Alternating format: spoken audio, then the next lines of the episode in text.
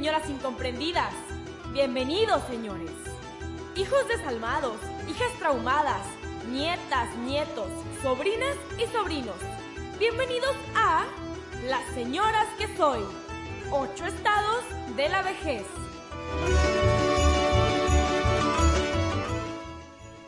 Nuestra Señora atraviesa por un incipiente estado de evasión y, como por descuido, nos habla de ello en el episodio número 5 y nos narra la corta y determinante visita que le hace su hijo.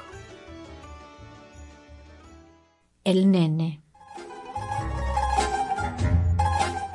Una tiene sus momentos, como todo el mundo, pero hay que tratar de estar pum para arriba, sobre todo cuando vienen visitas. Y cuidadito con lo que se dice, mucho cuidado, porque a esta edad una no puede ni decir un chiste sin correr el riesgo de que a lo mejor la internen.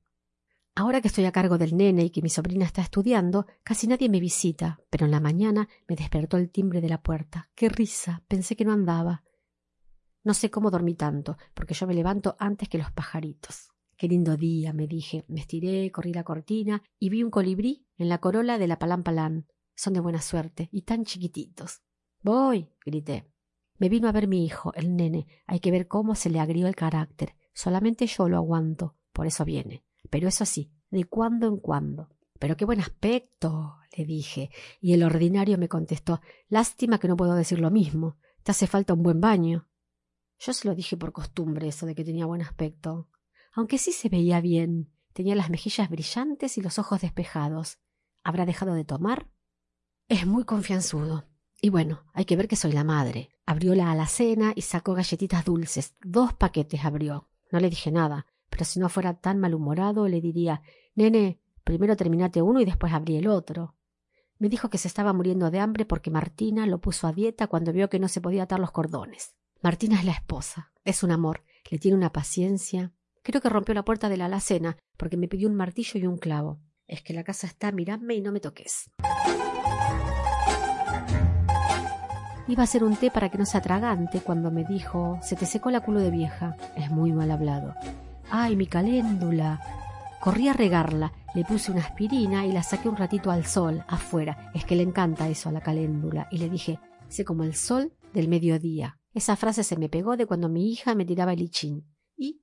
Santo remedio. Se levantó con unas ganas y hasta la vi enderezarse y ponerse bien anaranjada mi caléndula. Se acomodó en mi silla, en mi almohadón marrón con florcitas rojas, y encendió la tele. Buscó el canal de las noticias. Yo ya no la uso desde que me sacaron el Internet, y resulta que ahora me gusta el silencio. Pero ¿qué se le va a hacer? Hay que complacer a la visita. Me le senté al lado, y una chica, española ella, con los ojos muy separados, decía que Ucrania iba a lanzar una bomba sucia. ¿Bomba sucia? me quedé pensando. Hasta que el nene empezó a arrugar la nariz y gritó ¿Pero de dónde viene ese olor a mierda? Así de lengua suelta, pero tenía razón. Qué olor nauseabundo. Venía del baño. Se rebalsó la rejilla esa que está abajo de la ducha y que a veces se tapa de pelos. Y una bola de materia fecal salió gorgoteando. Y el nene se puso de nervioso. Se puso tan nervioso que le dije para consolarlo Cállate, no digas nada, anda, salí al patio. Salí al patio a respirar aire fresco. Salí, salí, que yo llamo al plomero y se ocupa de todo. Es muy servicial, no te preocupes. Salí un ratito al patio. Dale, anda, vas a ver que viene volando. Y dicho y hecho, en un ratito vino el plomero y arregló todo y limpió. Dejó bien limpito y desinfectado. ¿Dónde se ha visto que un plomero haga todo eso? Al final no entendí que lo había tapado, pero no me cobró y le ofrecí unas galletas que me despreció. O a lo mejor está dieta. O no le gusta comer cuando está trabajando. Una que sabe. Nos sentamos de vuelta cuando se fue el plomero y el noticiero salió con otra pálida, la crisis del dólar. Y mi hijo comentó que los dólares son papeles que en cualquier momento no van a valer nada. ¿Nada como si fueran hojas de carpeta? pregunté. ¿O nada como si fuera papel higiénico? ¿O no va a valer nada de nada como un diario viejo? Yo pregunto, pero él no me contesta. Al fin hice el té de manzanilla. Llevo la tetera, el azúcar a la mesita y sigue la tele. Ahora con el asunto de misiles y armas nucleares. Pero qué vergüenza. No puede ser, dice mi hijo. Esta casa, y acá dijo algo que no quiero repetir, en cualquier momento se te viene abajo. Pero si no es nada, nene. Yo me mantuve positiva. No te pongas mal. No te preocupes, nene. No me había dado cuenta, pero miré la casa con los ojos de él y sí, las paredes estaban llenas de humedad, de salitre. No te preocupes, nene, es el tiempo, le digo, como para disimular. Al fin me siento. El nene está absorto en la tele mirando los deportados no sé de dónde y no me habla. Como no me gusta la tele, miro para el lado de la cocina y, válgame Dios, veo no sé cuántas cucarachas que salían de abajo de donde tengo la basura. Salté adelante de la tele y zapateé para espantarlas y para no crisparle los nervios al nene. ¿Pero qué te pasa? ¿Qué tienes? Nada malo, hijo. Estoy contenta porque viniste y bailo. Mira qué lindo que está el jardín. Anda al jardín, dale, salí un ratito. Le dije eso, pero puso una cara. A él todo le parece mal. Pero qué mañanita, llegó la vecina. Me traía la caja que da el gobierno, la del plan de cooperación de no sé qué. Cuando la fui a meter con las otras cajas en la despensa, ¡zas! Se me vinieron todas encima. Y el nene, que empieza, ¿Qué haces aceptando la limosna del gobierno? ¿Nos quieres hacer quedar mal? Pero qué mal, nene, si nomás las recibo para que la vecina no ande con que estoy flaca y con que no como nada. Fue peor. Qué mal humor le dio. Pobre nene.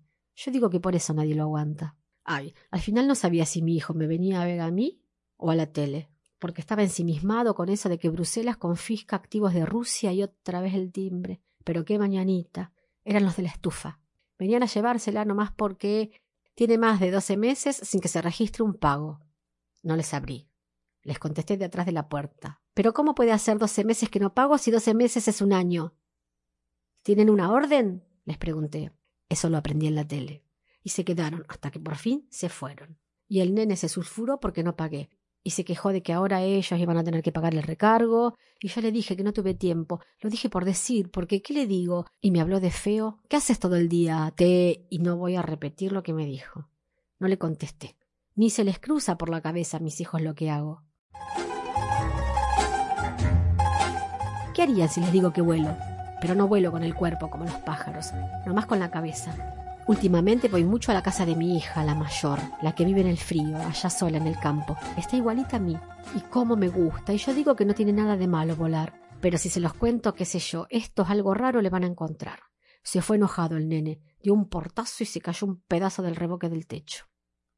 Pero qué mañanita, Dios santo. Pensé en cosas lindas. Cerré los ojos y vi mariposas de todos los colores volando en la cocina, en la sala, en el patio. Se puso todo lindo. ¿No querés sentarte afuera, nene, ahora que está todo lindo? Eso le pregunté a mi hijo. Qué risa. No me acordaba de que ya se había ido. Me voy a acostar un ratito y vuelo. Seguro que cuando me levante todo va a estar bien.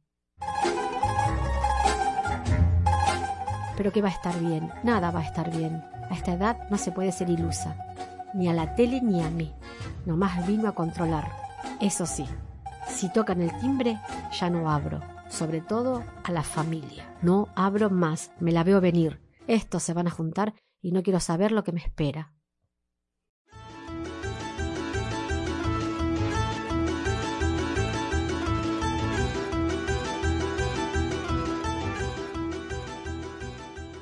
Gracias por escuchar Las Señoras que Soy.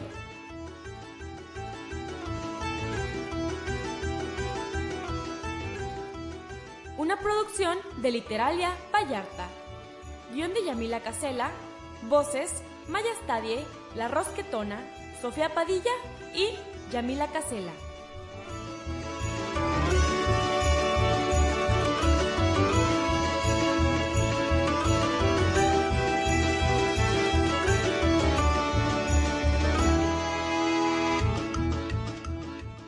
No se pierdan el próximo episodio, en el que Nuestra Señora, ya declarada incapaz de vivir sola, se va a la casa de la hija menor y recibe un nuevo tratamiento con ciertos efectos secundarios.